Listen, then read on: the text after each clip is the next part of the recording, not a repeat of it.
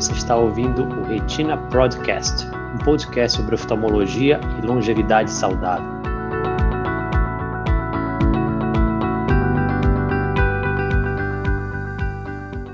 Olá pessoal, boa noite a todos, sejam todos muito bem-vindos mais uma das nossas lives de quarta-feira.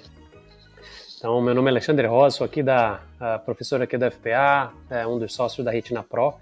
E nessas nossas lives de quarta-feira a gente tenta disseminar informação, informação de qualidade para atingir o maior número de pessoas possíveis. A gente acredita que pessoas com boas informações podem ter melhores escolhas e podem discutir com o seu médico a respeito dos seus tratamentos.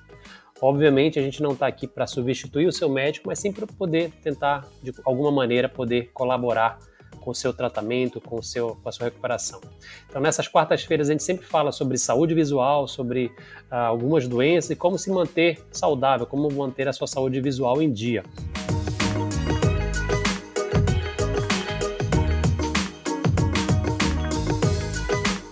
Os recadinhos de sempre, se você uh, ainda não está inscrito no canal, se inscreva no canal, clica lá no sininho, porque você vai ser notificado das, das uh, de quando começarem os vídeos das lives e compartilhe esse vídeo, compartilhe esse conteúdo com algumas pessoas que você acha que pode estar, podem ser interessantes.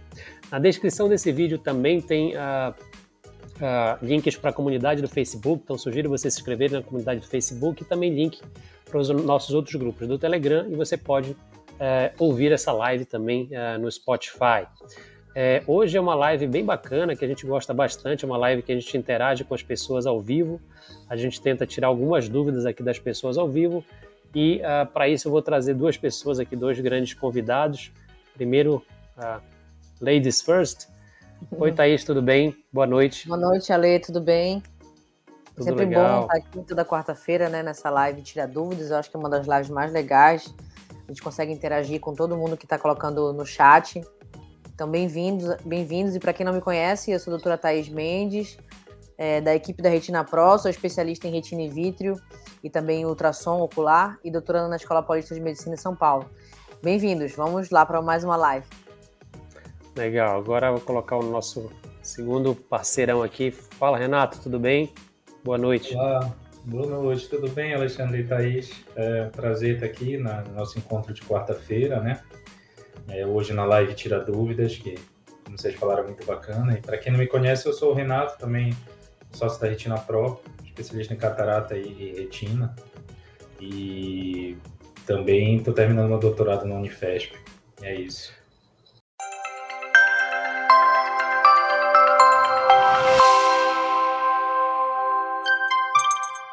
Legal. Então, pessoal, hoje a gente está ao vivo aqui no tanto no YouTube quanto no Facebook e no Instagram.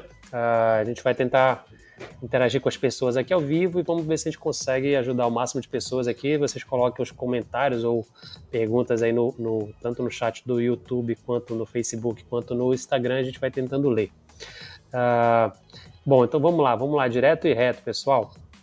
É, o Aldenir perguntou aqui: uh, estou com 24 horas que operei o olho, meu olho direito. Thaís, quando eu posso dormir de lado? Agora a gente tem que saber, ele não falou qual é a cirurgia que ele fez, né? É, acho que independente da cirurgia, Lê, principalmente para quem opera a retina, né? A gente sabe que muitas vezes o posicionamento da cabeça é olhando para baixo, então a gente recomenda que nas primeiras semanas se durma de bruço, né? E a catarata, se for catarata, às vezes o paciente é, é indicado de dormir para o lado do, do, olho não operado, né? Então acaba é, ficando uns 7 a 10 dias aí dormindo numa posição específica que não é para o lado da cirurgia. Então, vai, vai muito da orientação do cirurgião, mas os primeiros sete dias são os mais importantes. Perfeito. E é, e é interessante a gente também é, lembrar que vai depender do, do, tipo de cirurgia, como você bem falou, né? Então, se for paciente de retina, dependendo da posição, você pode até, às vezes, em algumas situações, até ficar para o lado que foi operado, né?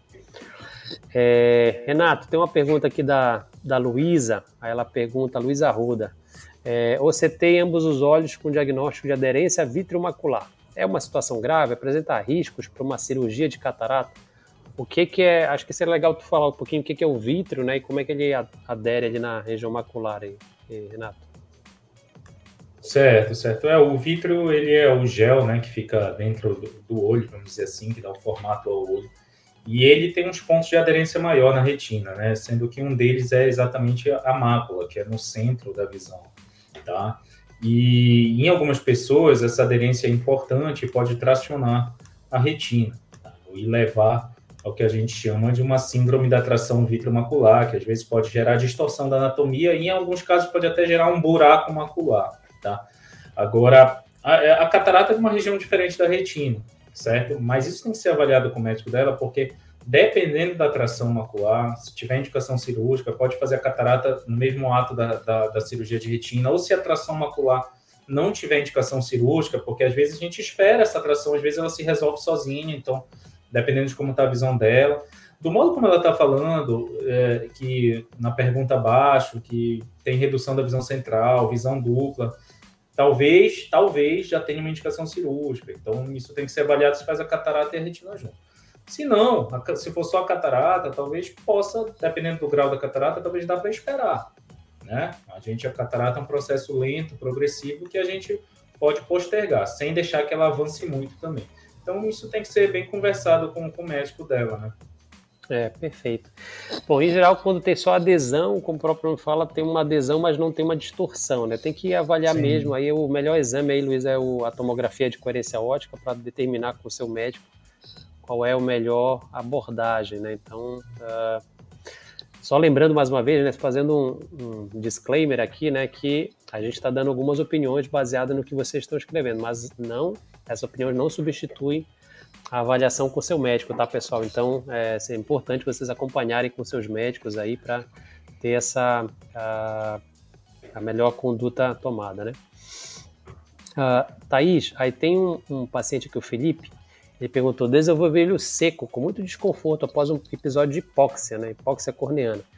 Em último caso, se nada melhorar, existe algum colírio que possa pelo menos mascarar o problema? Então, tratamento de olho seco, Thaís.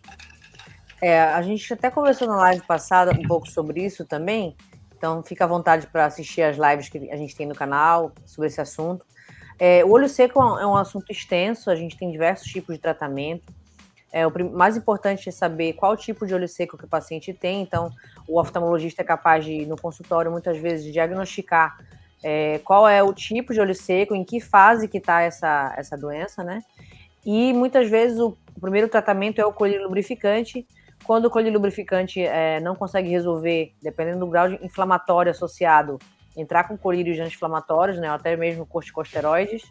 E em último caso, a gente usa também os plugs lacrimais, né, que fazem com que a lágrima fique mais tempo dentro do olho, porque o que acontece muitas vezes, a lágrima evapora muito rápido.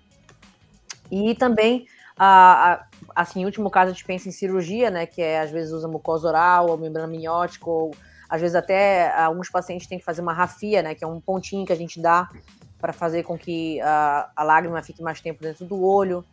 E geralmente são os últimos casos que se usa isso. Tem alguns colírios mais recentes, como o né, que é um colírio que se usa para olho seco. Geralmente quem prescreve esse tipo de colírio é o especialista em córnea. Então é sempre bom fazer uma avaliação completa com um oftalmologista e, se possível, um especialista em córnea para que ele saiba qual é o melhor tratamento atual. Perfeito. Então é isso mesmo aí, Felipe. Precisa avaliar com um médico, né? Se possível, um médico especialista nessa parte de superfície ocular. E o tratamento polio seco ele tem muitas opções, como a Thaís mesmo falou, né? Além do colírio, então tem bastante coisa que a gente pode é, lançar a mão. Renatão, tem uma, uma, uma, uma internauta aqui, a Fátima Freitas, perguntou: Boa noite, tenho DMR seca, operei de catarata e desde então não consigo mais ler no celular. Antes eu lia sem óculos agora tem que usar uma lupa. Isso tem a ver com a cirurgia? Então, explica aí, Renato. Então, ela chegava bem de perto, talvez míope, né? Colocou Isso. uma lente, está corrigida para longe e agora está com dificuldade de enxergar. Isso. É, são algumas coisas que a gente tem que, tem que ponderar. A partir do princípio que a, que a DMRI seca dela não é uma DMRI grave, tá? porque a DMRI afeta a visão central. Mas partindo do que ela falou, que antes da cirurgia de catarata ela lia bem, tá? Lia bem, então o fato de ler bem, isso me leva a crer que talvez a degeneração dela não fosse tão grave, que a miopia que ela provavelmente tinha antes ajudava ela para ler de perto, mas a miopia dificulta para ver de longe. Então, dependendo do tipo de lente de catarata que ela colocou, é, vai dar uma boa visão para longe, mas corrigindo, tentando corrigir essa miopia que ela tinha antes. Só que aí, ela tirando esse fator da miopia, piora a visão de perto. Então, ela tem que avaliar com o médico dela se é o caso de passar um óculos para perto. Tá? É claro que se a degeneração da mácula for uma degeneração mais avançada, grave, esse óculos de perto a gente associa sim a algum tipo de lupa, algum outro recurso óptico, que a gente chama recursos ópticos de visão subnormal, recursos eletrônicos, tá? Como iPad, aumentar o tamanho da letra, enfim. Agora, isso se for uma degeneração grave. Agora, se não for, tem que conversar com o médico sobre a questão do óculos, né? Da refração. Não sei há quanto tempo ela fez a cirurgia, é, aí tem que, tem que dar uma olhadinha realmente na, no tipo de lente, qual foi a programação do grau, né? Se foi para corrigir só o de longe e, enfim, usar óculos para perto. Aí tem que dar uma olhadinha mesmo de refração depois. Thaís, tem uma pergunta aqui do. Da, deixa eu ver aqui, do Gilberto Celestino Júnior, aqui no, no Instagram. E aí ele perguntou assim: Olá, boa noite. Fui submetido a uma cirurgia no olho esquerdo de descolamento de vítreo e descolamento da retina. Transcorrido três meses da cirurgia, ainda vejo embaçado e uma bola preta ao levantar a cabeça. É, é normal? Thaís, então, uh, paciente com três meses de pós-operatório de cirurgia de retina, ainda está enxergando embaçado. Queria que tu comentasse um pouquinho. É, o que acontece muitas vezes na cirurgia de retina é que para que a gente mantenha a retina colada por mais tempo, dependendo do caso, né, se for um caso mais grave, é preciso colocar algumas substâncias dentro do olho. É, a primeira substância que a gente coloca nos casos mais leves é o gás, né, que é uma, uma bolha de gás que a gente coloca dentro do olho, que ao longo do tempo vai saindo. Dependendo da concentração do gás, ela pode ficar mais tempo dentro do olho e causar mais manchas, né? No, até ele sair completamente, do, do, ser absorvido pelo olho completamente. É, a outra coisa que a gente usa na cirurgia, um, um, tamponante, é o óleo de silicone. Então, muitas vezes o paciente ah, tem essa impressão de, tá, de ver uma mancha ou de ver alguma coisa se movimentando dentro do olho e muitas vezes é o óleo de silicone, né, que está se movimentando dentro do olho. E dependendo da avaliação com o médico que operou, pode ser que esse óleo não possa ser retirado antes dos três meses. E aí essa avaliação contínua com, com quem operou, né, o pós-operatório bem completo, é importante para avaliar se essa queixa é realmente uh, causada pelo que foi colocado na cirurgia, se tem alguma área da retina que, que precisa de algum tratamento a laser, por exemplo, ou se realmente é o, é local onde tinha um descolamento mais grave e ficou uma mancha porque a retina perdeu a, a sua vitalidade, né? Então, toda avaliação é, é, feita em consultório com um exame de fundo de olho, mapeamento da retina. Muitas vezes tem que pedir também alguns exames de contraste, às vezes a tomografia, como você comentou, que é o OCT. E aí, o mais importante é realmente tirar todas as dúvidas com o médico que está acompanhando uh, o pós-operatório, que ele pode responder com mais detalhes o que foi feito na cirurgia e o motivo dessa queixa. Perfeito, Tata. Aí tem uma pergunta aqui, Renato, do uh, da Silvia. Uma pergunta, acho que é bem interessante essa pergunta dela. Boa noite. Algumas pessoas me indicaram remédio para prevenir ou mesmo retardar a catarata. São indicados ou não tem efeito nenhum? Renato, tratamento de catarata. É, eu vi que o doutor Edmundo até respondeu no chat e é como ele respondeu, não tem colírio, não tem remédio, tá? Catarata é, é um, um é cirúrgico, o tratamento é cirúrgico. O, o, que varia entre as pessoas é que, é que algumas a catarata pode progredir um pouco mais rápido, outros com uma idade menor, outros com uma idade maior. Claro que o fator genético influencia. Tem discussão, sim, dos fatores ambientais, álcool, excesso de sol, cigarro, fatores oxidativos, mas é, não existe colírio, não existe remédio. Né? Perfeito, legal. Até hoje, é, ainda hoje, o melhor tratamento para cirurgia de catarata ainda é a cirurgia, né, pessoal? É, Thaís, tem uma pergunta aqui do César Augusto. Ele colocou: após retirada de silicone, ficaram alguns resquícios. Aí, é, vocês já comentaram em lives anteriores. Minha dúvida é se, se, se essa sobra de óleo que fica pode dar problemas como glaucoma? Então, Thaís. É uma boa, é uma boa pergunta, né? Acho que é uma pergunta recorrente sobre óleo de silicone, nossos, nossos pacientes e, e às vezes, muitas vezes, acompanhantes, né? Quem quer se informar está aqui com a gente, é muito bom. E eles estão ficando cada vez mais informados e é, o nosso objetivo é esse. Ah, o óleo de silicone, é, quando você remove, podem ficar algumas partículas dispersas né, na cavidade do olho. É, na grande maioria das vezes não causa nenhum tipo de alteração se vier causar algum processo inflamatório ou realmente uma piora da qualidade visual ou qualquer tipo de glaucoma, pressão alta do olho, aí realmente é, é necessário fazer algum tipo de procedimento. Agora, como a gente já comentou, cada caso vai ser avaliado pelo seu médico e alguns exames como a ultrassonografia do olho, é, a avaliação no consultório, a gente consegue ter uma ideia se esse óleo de silicone está causando alguma coisa uh, de complicação que precisa ser resolvida. Legal. É, beleza. Aí tem uma, uh, uma pergunta aqui da, da Cecília Imbiriba, Renato. Qual o melhor colírio para olho seco? tem vários, né, Cecília? Vários. Eu, eu, gosto muito dos que, que não tem conservante, né? Como o Iabac, o Ilocomod, né? E, e, tem outros colírios que pode usar de uma maneira mais rápida. Ah, vou usar por uma semana, um mês. Mas se a gente falar colírio a longo prazo, lubrificante, eu gosto muito. Não tenho representação nem, nem vínculo comercial, né? Mas o Iabac, por exemplo, não tem conservante, então é o que eu mais prescrevo. Legal. É, tem uma pergunta aqui do Marco, Thaís. Interessante, Marco Piffer. Boa noite. Percebi que o grau do meu olho operado, no caso ele fez vitrectomia e catarata, está aumentando mesmo com a lente intraocular programada para longe. É normal o aumento do grau mesmo com a lente? Então é comum ter diferença no, uh, de óculos após a cirurgia de catarata ou cirurgia combinada? É, o, o grau, o, grau, o grau dos olhos ele, é ele, é, ele é causado por fatores diversos, né? A gente sabe que o olho é composto de várias camadas e temos a córnea, temos o cristalino, que é substituído por uma lente artificial na cirurgia de catarata, e temos a parte de trás da, do olho, que é a câmara vítrea, né, onde tem a retina. Então, muitas vezes, quando você faz cirurgia uh, de catarata e retina, é, algumas vezes precisa passar uma faixa de silicone em volta do olho, que causa uma miopia um pouco maior. É, até mesmo alterações da retina podem causar alteração do grau ao longo do tempo. E dependendo da idade, né? Se o paciente for muito jovem, é, o olho cresce também, né? Então, assim, até os 23, 25 anos, o olho pode crescer. E se o paciente já tem uma miopia antes do problema, né, antes de ter sido operado, ele pode também ter uma degeneração miópica, que é uma doença genética em que o olho vai crescendo ao longo do tempo uh, e se esticando né, na retina. E aí pode causar realmente uma variação do grau ao longo do tempo. Não é o mais comum, mas pode acontecer sim. Tá. Legal, é isso mesmo. É, tem que dar uma avaliada para a gente poder ver direitinho o que está acontecendo. Não é muito comum essa alteração, né, mas pode acontecer.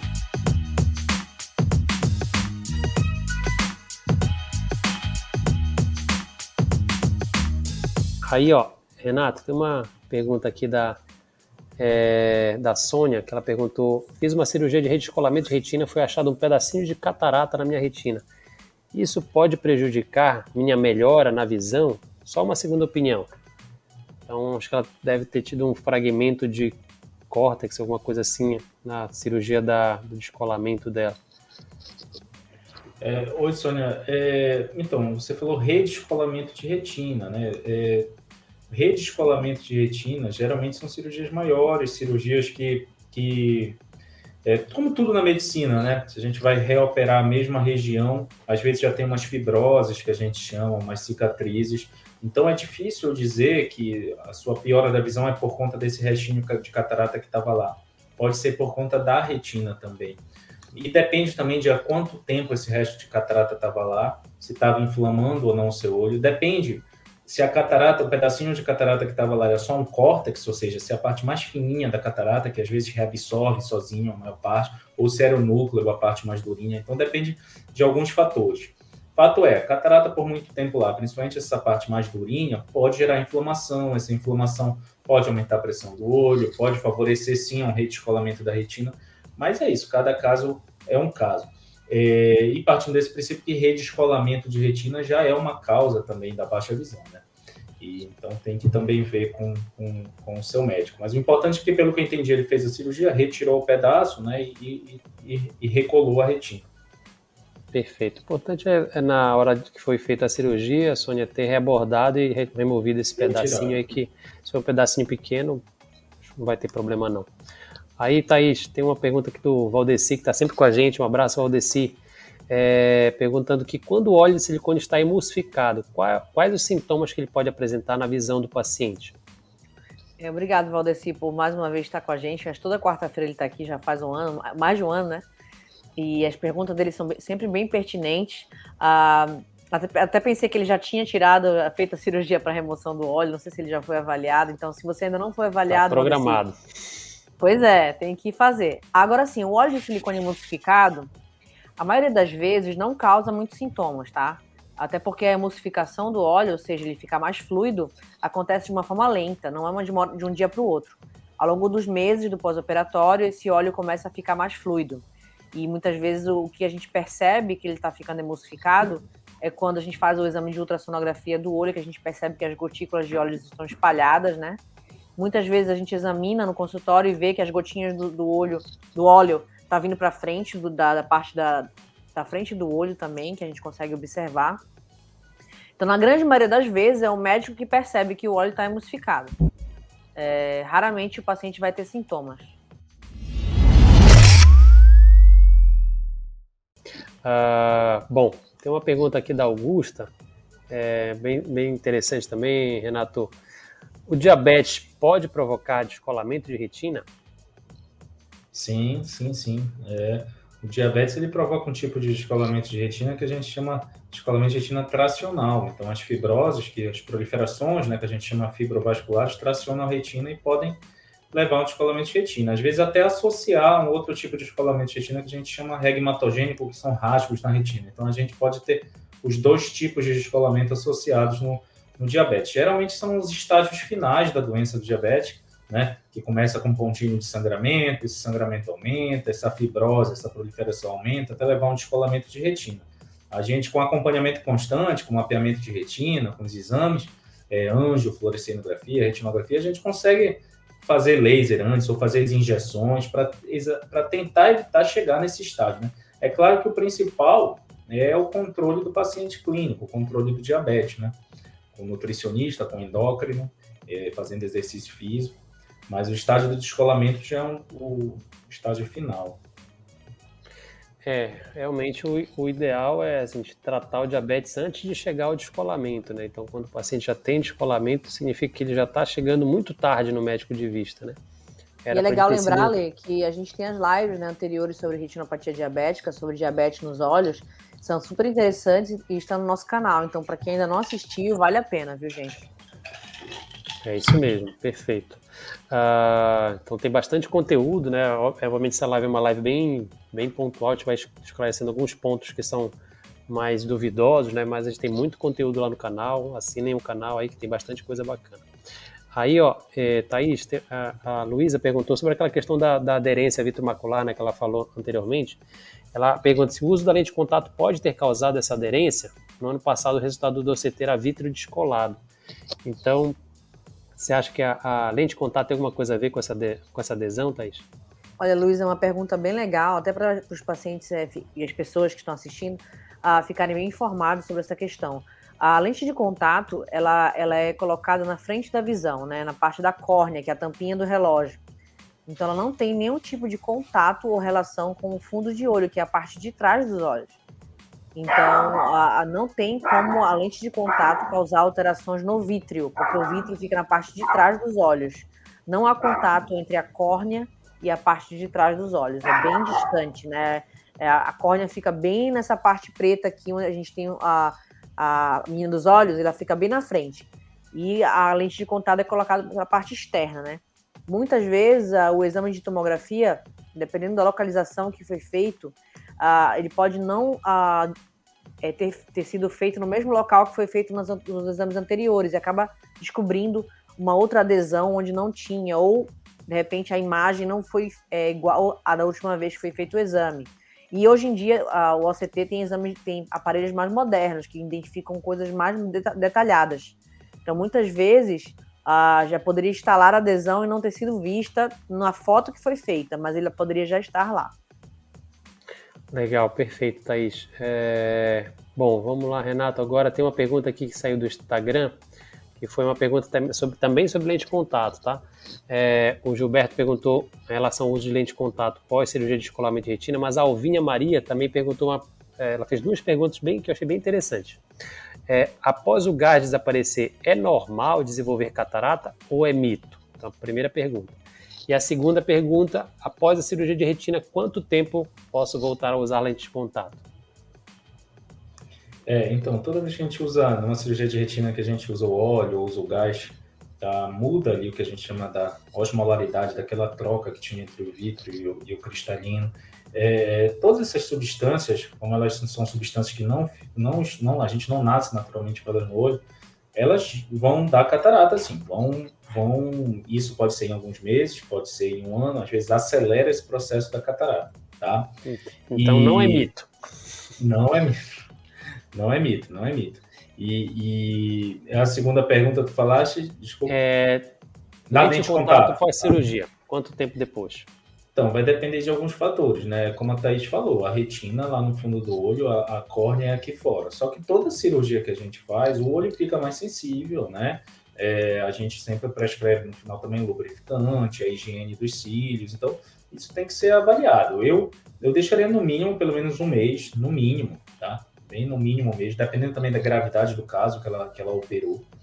E sempre orientando o controle da lente de contato para não usar por muito tempo, né? Tentar usar só em, em eventos sociais, em esporte, tentando usar o mínimo possível.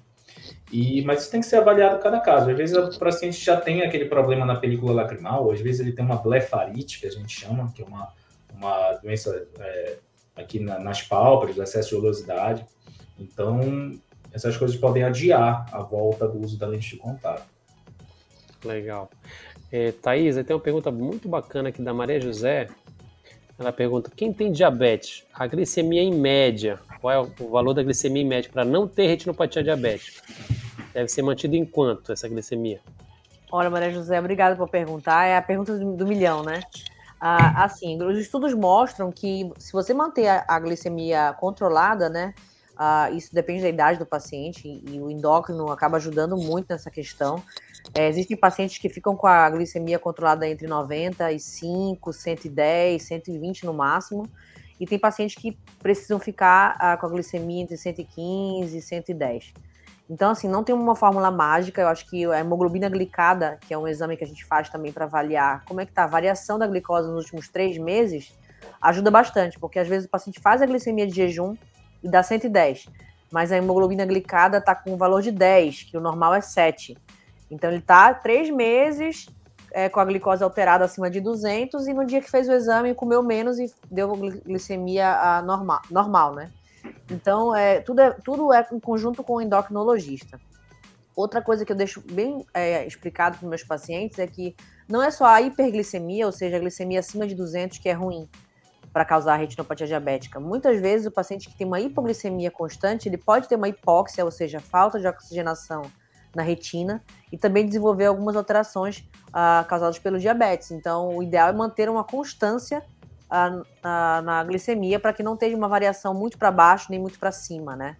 E a retinopatia diabética, invariavelmente, vai acontecer depois de 10, 15 anos de doença, na grande maioria dos casos.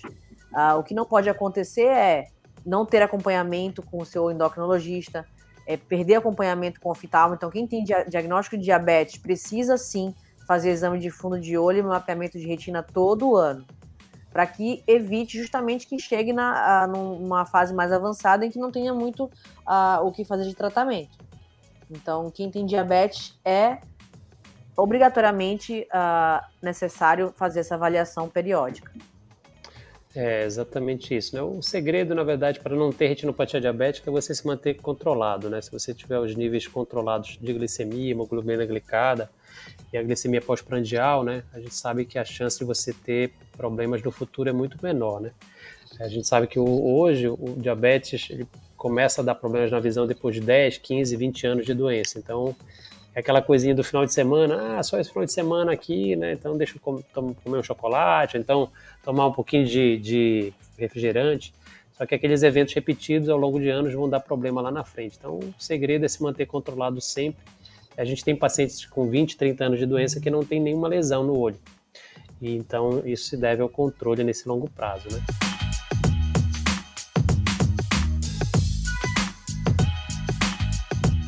Renato, tem uma pergunta aqui da Tassiana.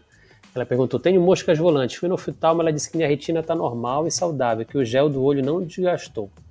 não entendo por que tem mosca volante. Será que tá tudo, se está tudo normal, vocês podem falar a respeito? Então, mosca volante, Renato, é, ela tá, teve um mapeamento normal e aparentemente o Vitor ainda não está descolado. Sim.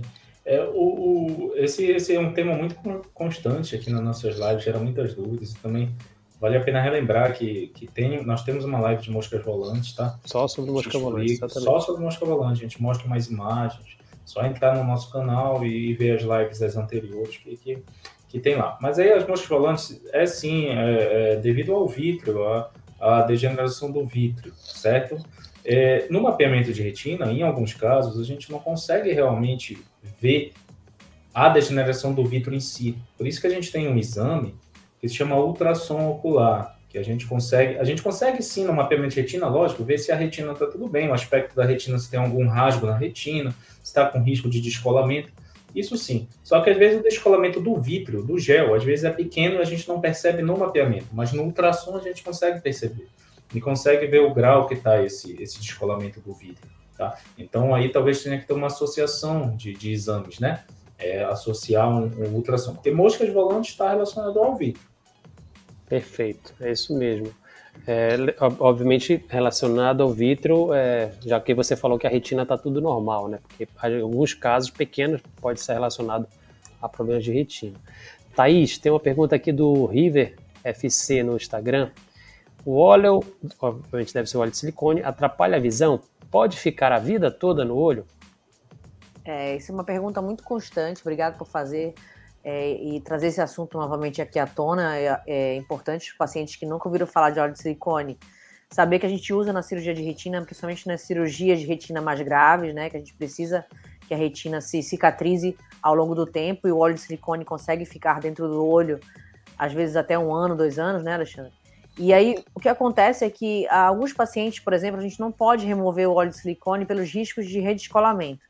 E se esse óleo de silicone, ao longo dos anos, não causar glaucoma, não causar complicações de inflamação dentro do olho, é, não causar nada grave, ele pode continuar lá dentro do olho. O que, o que não pode acontecer é, se o óleo ao longo do tempo ficar causando algum problema, a gente precisa removê-lo. E se o paciente não pode ficar sem óleo de silicone, colocar um novo óleo de silicone mais pesado, é, que possa ficar mais tempo dentro do olho sem causar algum problema. Ah, agora, a outra pergunta que ele falou é que se causa alteração de visão. É, eu costumo ah, comparar com meus pacientes o seguinte: o óleo de silicone, ele causa grau. Então é como se você tivesse colocado 4 graus a mais no seu óculos. Então, se você colocar 4 graus de, de, de, de óculos no seu, no seu olho operado e enxergar 30%, 40% da sua visão, é aquilo que você está enxergando se não tivesse o óleo.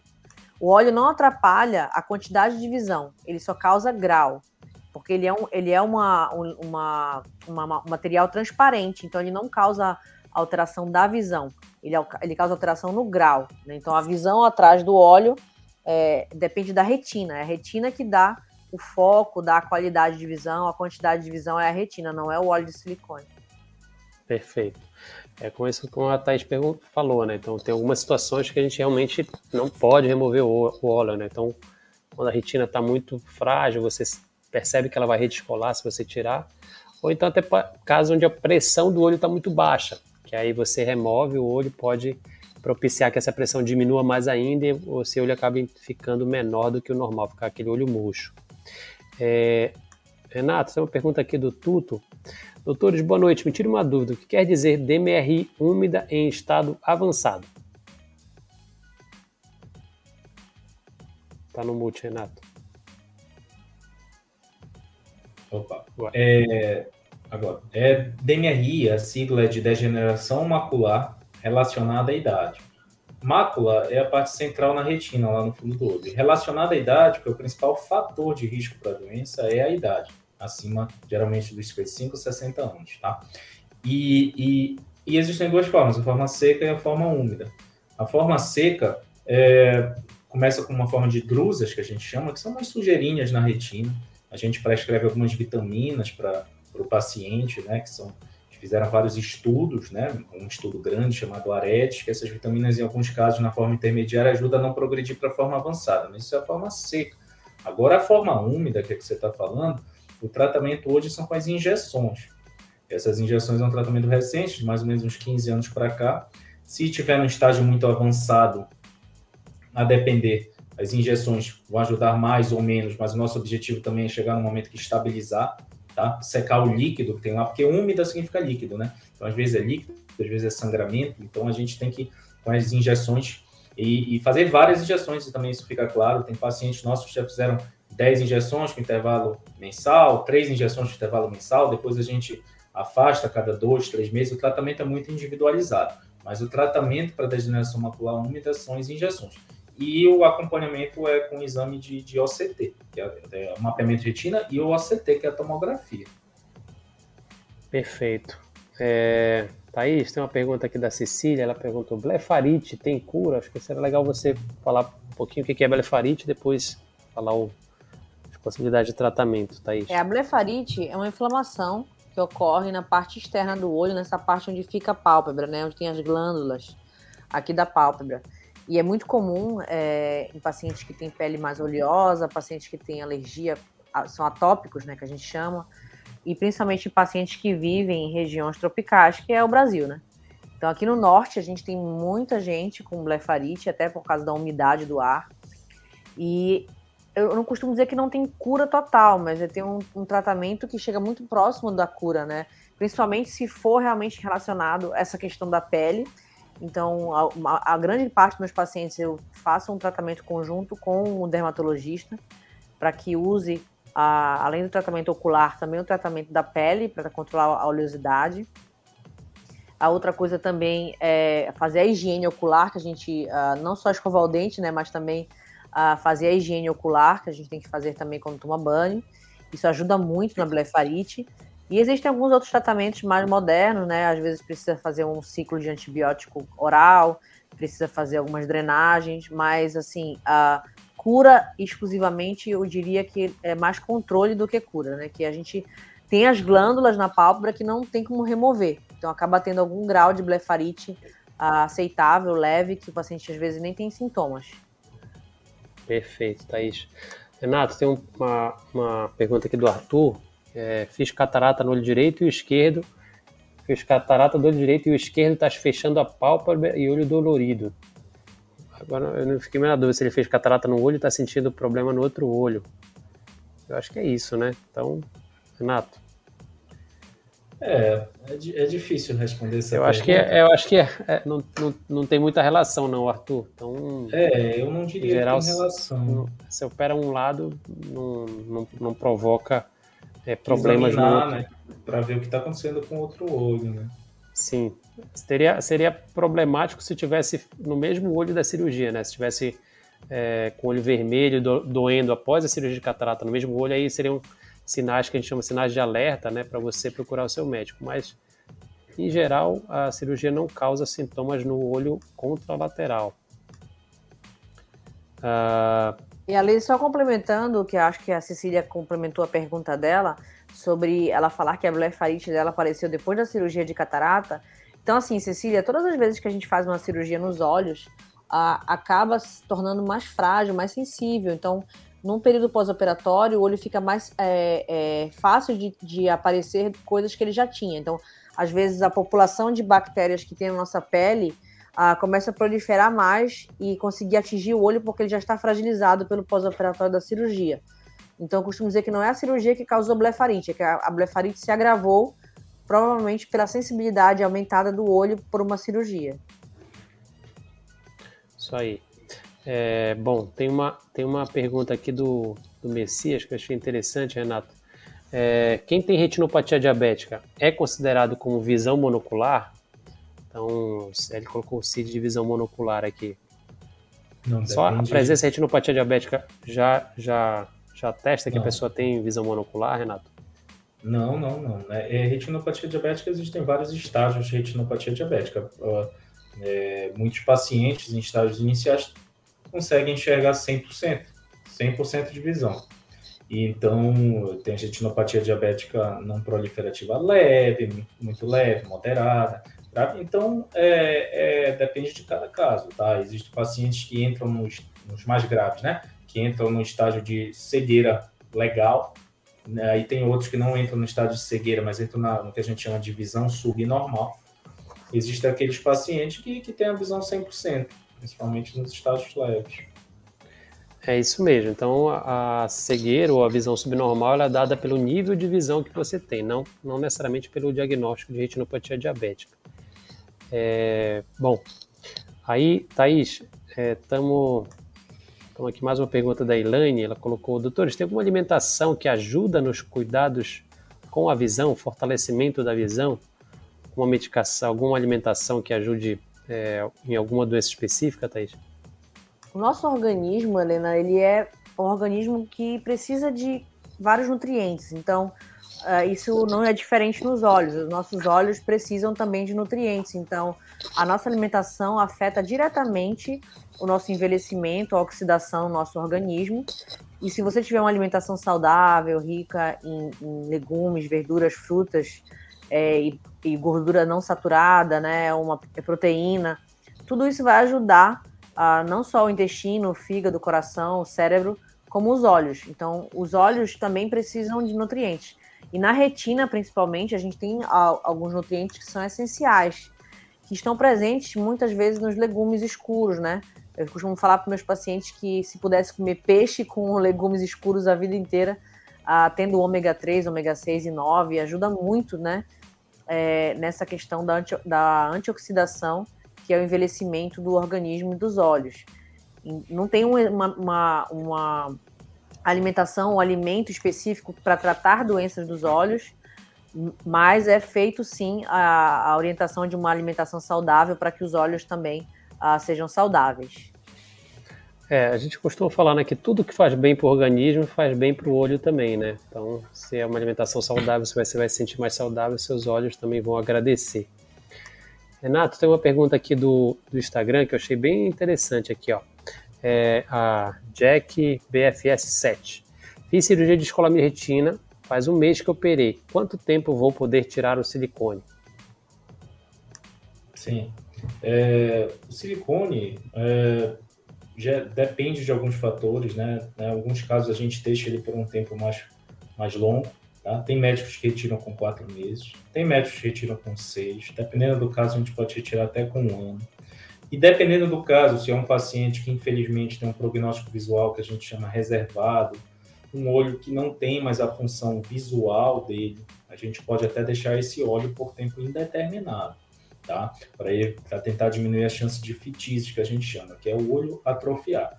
Mas isso nos casos que não, não tem mais é, é, função visual. Agora, nos casos que tem função visual, a gente programa em quatro meses, seis meses a um ano. Depende de cada caso.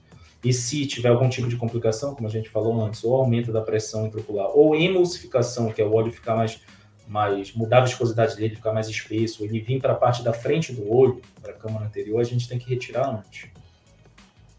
Legal. Tem uma pergunta que acabou de sair aqui, Thaís, eu achei interessante. A gente responder a Luísa, ela perguntou: minha, minha irmã vai fazer uma cirurgia de pálpebra caída, a pitose, né? Uma cirurgia simples, apresenta algum risco? Uh, então, comenta como é que é a cirurgia da pálpebra, Thaís, se isso tem algum risco para a visão em si. Luísa, qualquer cirurgia é, tem riscos, tá? Uh, não existe na medicina ainda nenhum tipo de cirurgia sem riscos mesmo que os riscos sejam 0,1% de riscos, mas existem. A cirurgia de pálpebra é feita na parte externa, então nessa pálpebra aqui de cima, né? Na maioria das vezes a pitose é feita nessa parte é, da pálpebra superior. E é uma cirurgia segura, ah, dependendo da técnica, muitas vezes é passado um fio especial que vai prender essa pálpebra para que ela não fique caída, ela fique levantada na maior parte do tempo e tem um, um, período de cicatrização mínimo dessa cirurgia que não vai, não vai ser menor do que 15 dias, é 15 a 30 dias, dependendo do caso. Precisa fazer repouso também. E os riscos são menores do que uma cirurgia feita dentro do olho. Mas existem riscos sim, de pequenas hemorragias, de hematomas, que é quando fica roxo aqui nessa parte. Ah, pode ocorrer da pitose, que é essa queda da pálpebra, não corrigir totalmente, ter que refazer alguma alguma parte da cirurgia para melhorar essa, esse aspecto da pálpebra. Então, uh, existem riscos pequenos, mas é uma cirurgia segura. Legal. Em geral, é realmente uma cirurgia que a gente mexe, que a gente chama nos anexos do olho, né? Então, é, obviamente, como toda cirurgia existe risco, mas o risco para a visão em si costuma ser pequeno. É, Renato, aqui vamos, estamos já chegando nos 45 aqui. Última pergunta para a gente aqui. Então, a Jaqueline perguntou aqui no Instagram: eu fiz oito lasers na retina esquerda e a catarata está dando ar da graça. Se operar a catarata, corre o risco da retina descolar ou de dar roturas? É uma ótima pergunta. É, a cirurgia de catarata ela aumenta sim o risco de descolamento de retina e aí a literatura médica varia de 5% até 15% mais ou menos. Então é, isso também vai depender do descolamento de retina que você teve. É, depois da cirurgia de catarata tem que ser avaliada a retina para ver se se tem um novo buraco na retina, se tem que fazer laser, tá? E então aumenta-se um pouco o risco. O risco ainda é pequeno, tá? Mas aumenta um pouquinho. Então é, é uma associação do seu médico de catarata com o seu médico de retina estarem acompanhando de perto, né?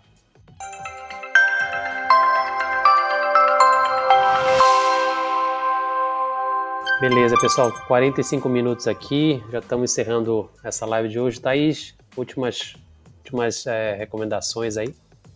A principal recomendação é as, mantenham essa, essa assiduidade aqui no nosso canal e principalmente é, se puderem compartilhar com as pessoas, familiares, amigos. Nós temos essa oportunidade de ter informações sobre saúde ocular, sobre vida, sobre uh, vários assuntos interessantes e, e, e poder é, deixar a maior parte das pessoas que a gente conhece também tendo essa oportunidade. Então, uh, a presença de vocês aqui é muito importante, principalmente as perguntas cada vez mais uh, elaboradas, mais, mais informativas. Então, parabéns por vocês estarem aqui com a gente e, e estamos muito felizes de poder estar toda quarta-feira aqui com vocês. E é isso, é, a, acho que a mensagem de hoje é gratidão. Valeu, Thaís. Obrigado. Tchau, tchau. Renato, últimas palavras aí, considerações finais. É, não, espero que a gente tenha ajudado com as dúvidas, né? Como tu falaste, é, a gente não está aqui para. Nós não somos os donos da verdade, muito pelo contrário, nós estamos aqui para auxiliar, né? Isso é importante. E sempre você confiar no seu médico, conversar com o seu médico e que ele vai escolher o melhor tratamento para você, né? Então, continuem com a gente toda quarta. Legal, valeu Renato, obrigado, até mais. Um abraço. Então, pessoal, muito obrigado a todos vocês que ficaram aí até, até os 45 do segundo tempo. Uh, lembrando que a gente está aqui na, no intuito de não de trazer informações, né, como o Renato e a Thaís já falaram. É, não estamos querendo substituir seu médico, mas apenas poder ajudar alguma pessoa. Se a sua pergunta não foi respondida na, na live de hoje, continua assistindo a gente no canal. Todas as quartas-feiras a gente está aqui e em algum momento a gente pode tentar responder a sua pergunta. Uh, seu médico é o, é o único responsável, ou pelo menos a pessoa mais responsável pela saúde dos seus olhos. Continue acompanhando com seu oftalmologista todo o tempo. A gente se vê então na próxima quarta-feira, pontualmente às 20 horas, aqui no YouTube. Um grande abraço a todos.